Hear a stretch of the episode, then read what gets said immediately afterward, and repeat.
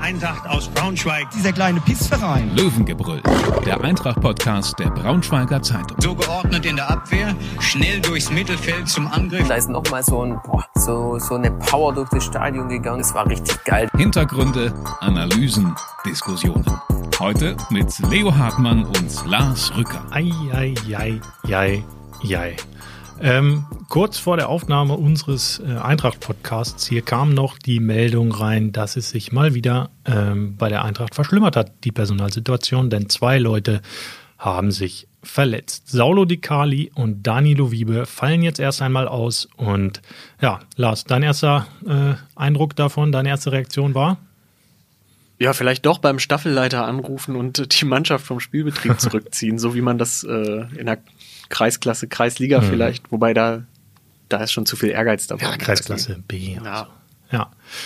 Ja, heftig. Also hört nicht auf in der Abwehr. Auch zwei unterschiedliche Verletzungen diesmal. Wiebe mit Bruch des Schienbeinkopfs. Also wir haben erstmal noch schnell gegoogelt, welcher das wohl ist, haben uns einmal draufgehauen und gemerkt, äh, das tut richtig weh.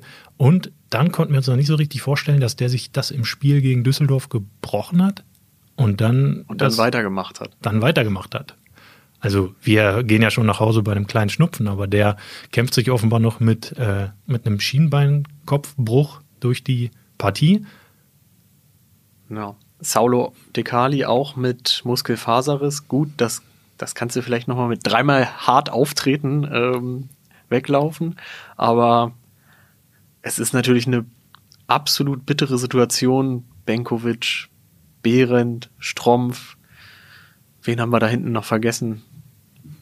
Ja, immer mal wieder auch Leute dazwischen, ne? Der De Medina zwischendrin mal mit Hand rausgefallen. Gechter. Gechter mit Kopf ausgefallen. Ähm, und ja, krasse Seuche auf jeden Fall, die äh, aber vielleicht ja auch für eine Trotzreaktion sorgen wird, Fragezeichen. Ähm, wir haben uns so ein bisschen eine neue Kategorie überlegt, in der wir ähm, zwei Sichtweisen hier äh, präsentieren wollen. Ähm, wie sie heißt, wissen wir noch nicht so ganz genau. Einer übernimmt auf jeden Fall die Rolle des kritischen Nörglers, während der andere die Rolle des ähm, Schönredners übernimmt. Und das Ding ist, wir wissen jetzt noch nicht, wer welche Rolle übernimmt. Ich werfe hier gleich eine Münze hoch ähm, und Lars sucht sich ähm, Kopf oder Zahl aus. Zahl. Okay. Äh, und dann müssen wir natürlich noch äh, sagen, Zahl steht für.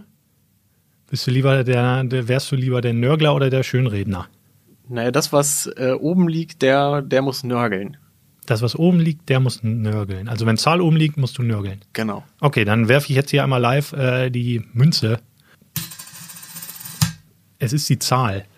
Lars, okay. du bist der Nörgler mhm. und ich versuche das Ganze ähm, irgendwie in einen positiven Rahmen zu bringen und würde dir jetzt erstmal die Bühne überlassen. Nörgel los.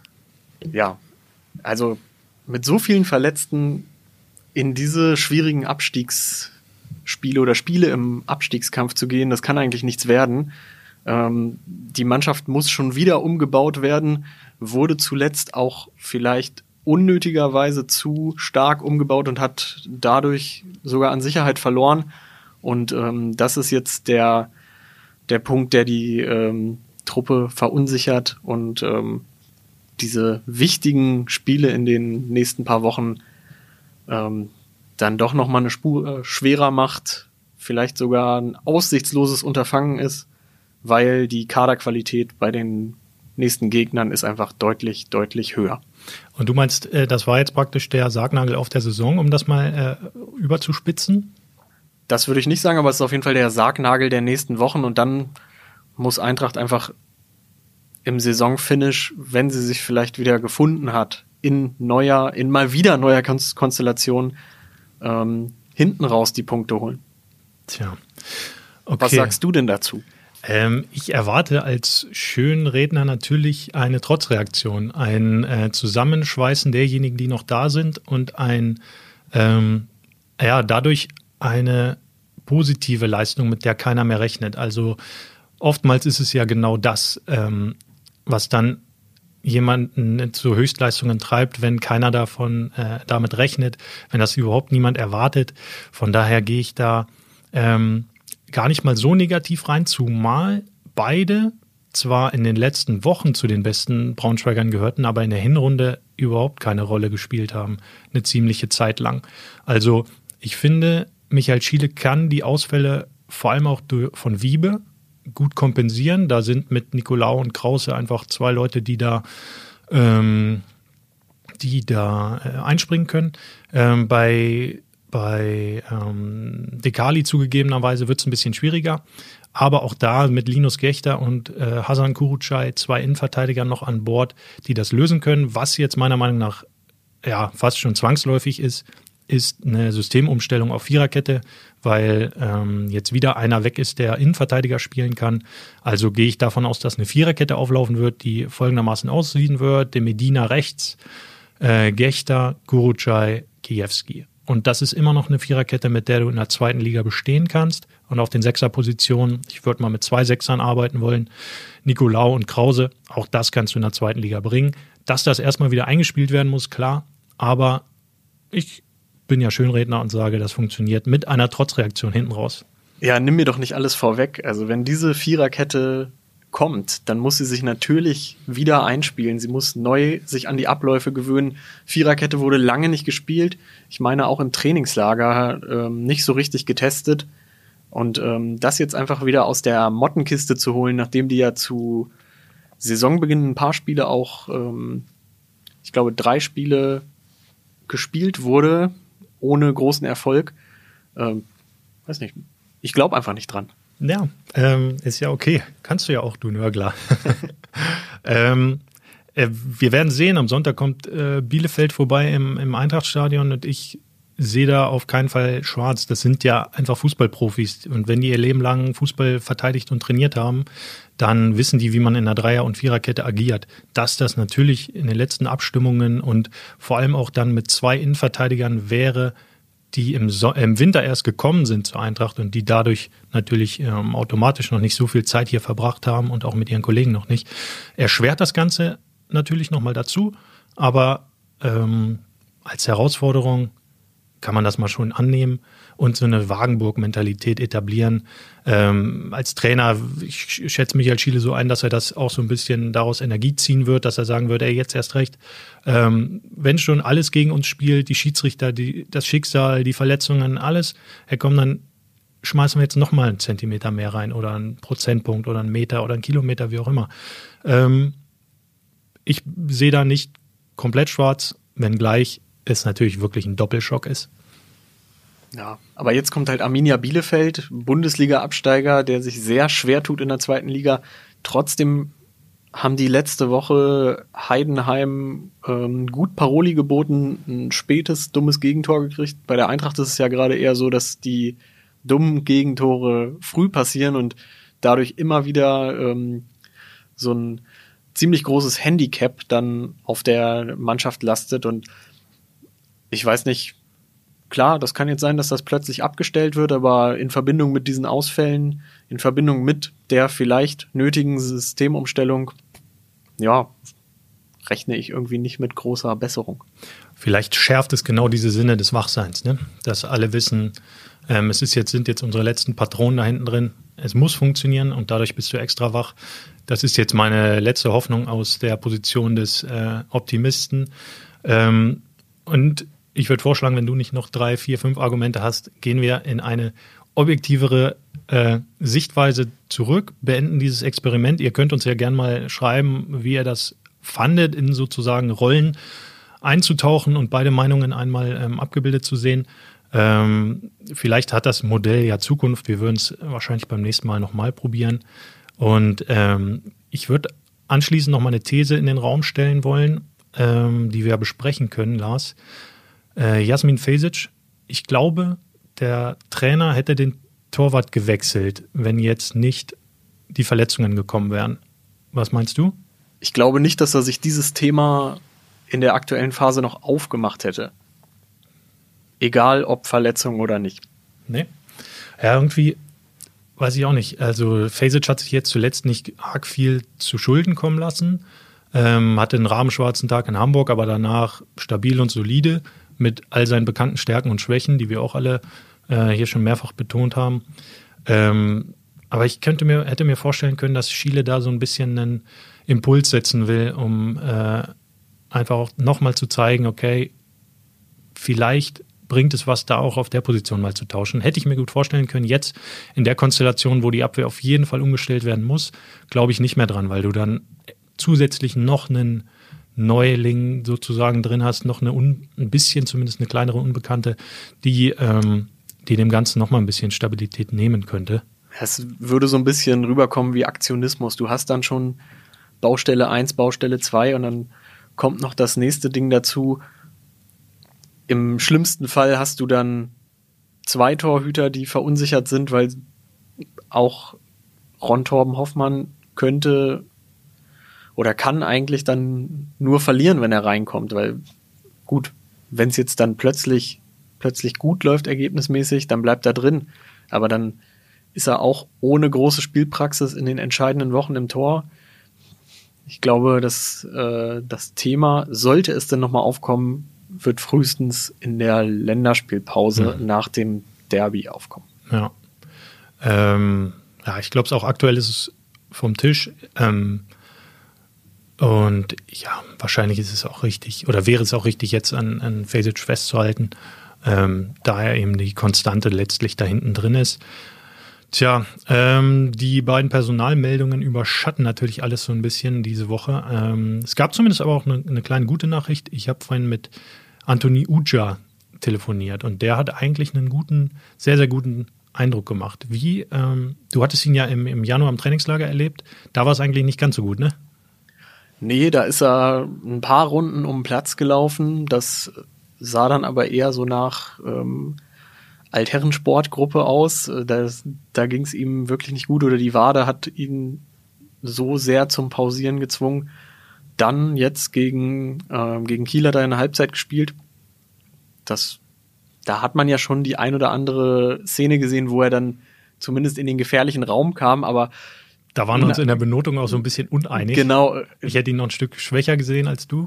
Ja, äh, keine Abschlüsse, zur Pause zu Recht auch ausgewechselt. Ähm, jetzt in Düsseldorf in der Schlussphase auch eher so auf verlorenem Posten. Einmal hat er dann den guten Schuss gehabt, ähm, der am Tor vorbeigeht.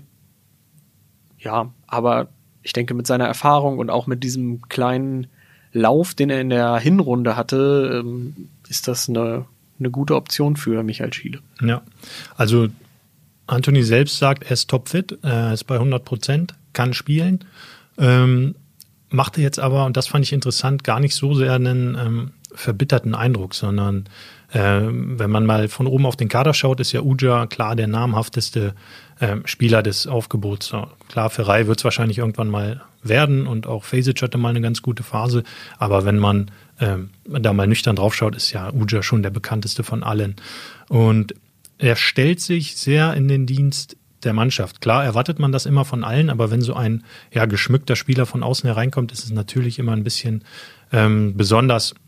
Äh, und der hat auch manchmal eine Sonderrolle inne. Aber er meinte jetzt vorhin am Telefon, egal ob ich zwei, fünf, zehn, 15 Minuten spiele, ich hau mich hier voll rein und ich weiß einfach, ähm, dass meine Aufgabe nicht nur auf dem Platz liegt, sondern auch in der Kabine, auch auf dem Trainingsplatz, um den jüngeren Spielern äh, zu zeigen, wie man durch solche Situationen durchkommt. Weil er hat in Bremen, in Mainz und auch bei Union Berlin diese Phasen eben schon durchgemacht, hat erfolgreich vor allem ähm, äh, Kämpfe um den Klassenerhalt ausgefochten, ist noch nie abgestiegen und sagte auch, damit will ich jetzt auch gar nicht erst anfangen auf meine alten Tage. Ja, ich denke schon, dass gerade in der Situation, wenn so viele ausfallen, so viele andere Spieler, dass dann ein erfahrener Spieler wie Uja, der schon viel miterlebt hat, da nochmal für, für Ruhe, für so die nötige Gelassenheit sorgen kann. Weil das ist ja durchaus eine Situation und auch äh, ein nervöses Umfeld hier. Ähm, das kann dann schon hemmen, vor ja. allem wenn es jetzt gegen direkte Konkurrenten geht. Ja, aber schon krass, was du jetzt mittlerweile für ein Ungleichgewicht im Kader hast. Ne? Vorne richtig viele Optionen eigentlich für den Sturm vor allem. Und hinten bricht dir aber einer nach dem nächsten weg. Also sehr, sehr anspruchsvolle Lage für den Trainer. Vielleicht muss er mal Uja in der Innenverteidigung ausprobieren. Der ist ja kopfballstark wie sonst was. Ja, aber vielleicht nicht der Typ, der von hinten raus spielt, der die Zweikämpfe führt in der Art, dass er einen anderen Stürmer gegen, gegen sich hat. Ja, also ähm, es hat schon einen Grund, warum ich kein Trainer geworden bin, Mhm. sondern, Ich höre das gerade, ja.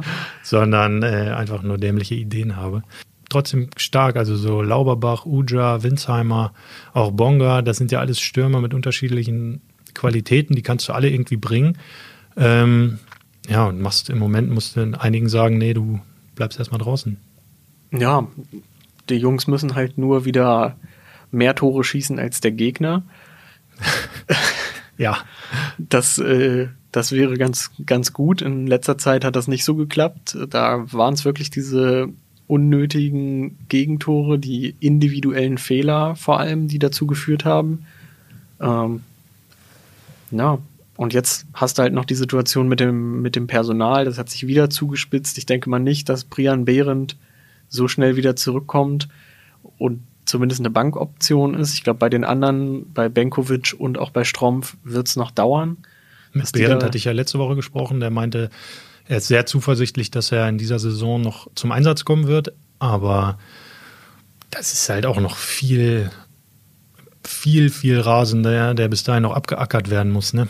Ja, also es gibt ja auch Beispiele aus der gar nicht so ähm, alten Vergangenheit, ähm, wo auch so ein Team dann über sich hinausgewachsen ist, das arg geschwächt war. Ich denke da an den SV Sandhausen, der in diesen entscheidenden Wochen, glaube ich, 25 plus x Corona-Fälle hatte und alle haben gesagt, die kriegen jetzt jede Woche auf die Mütze und dann ging es auf einmal los und die haben sich da die entscheidenden Punkte für den Klassenerhalt geholt vor zwei Saisons.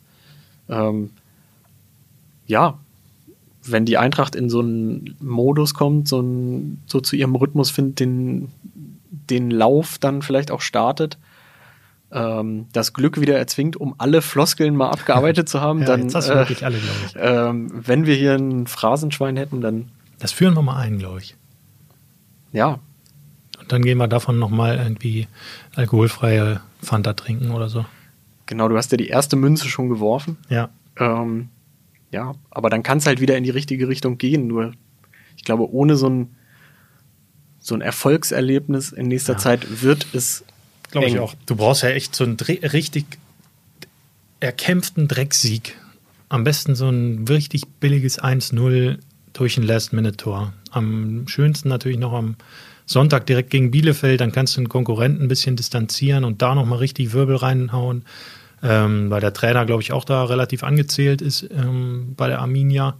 Der hatte ja im Hinspiel seinen ersten Auftritt als Arminia-Coach. Ähm, das Genau. war gleichzeitig Braunschweigs Tiefpunkt in dieser Saison. Wurde, glaube ich, sogar für viel Geld aus seinem Vertrag in Osnabrück rausgekauft. Man sieht, dass äh, so ein Trainerwechsel nicht immer unbedingt was bewirken muss und auch nicht jeder Invest in einen Trainer dann aufgeht. Hm.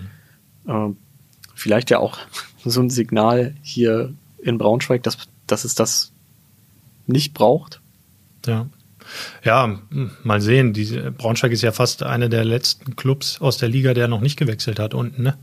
Also die Option hätte man noch. Andererseits würde ich sie nicht aktuell noch auf jeden Fall nicht ziehen, weil es auch viel zu nah noch an der Vertragsverlängerung beiden- Regensburg steht da unten drin und hat den Trainer noch nicht gewechselt.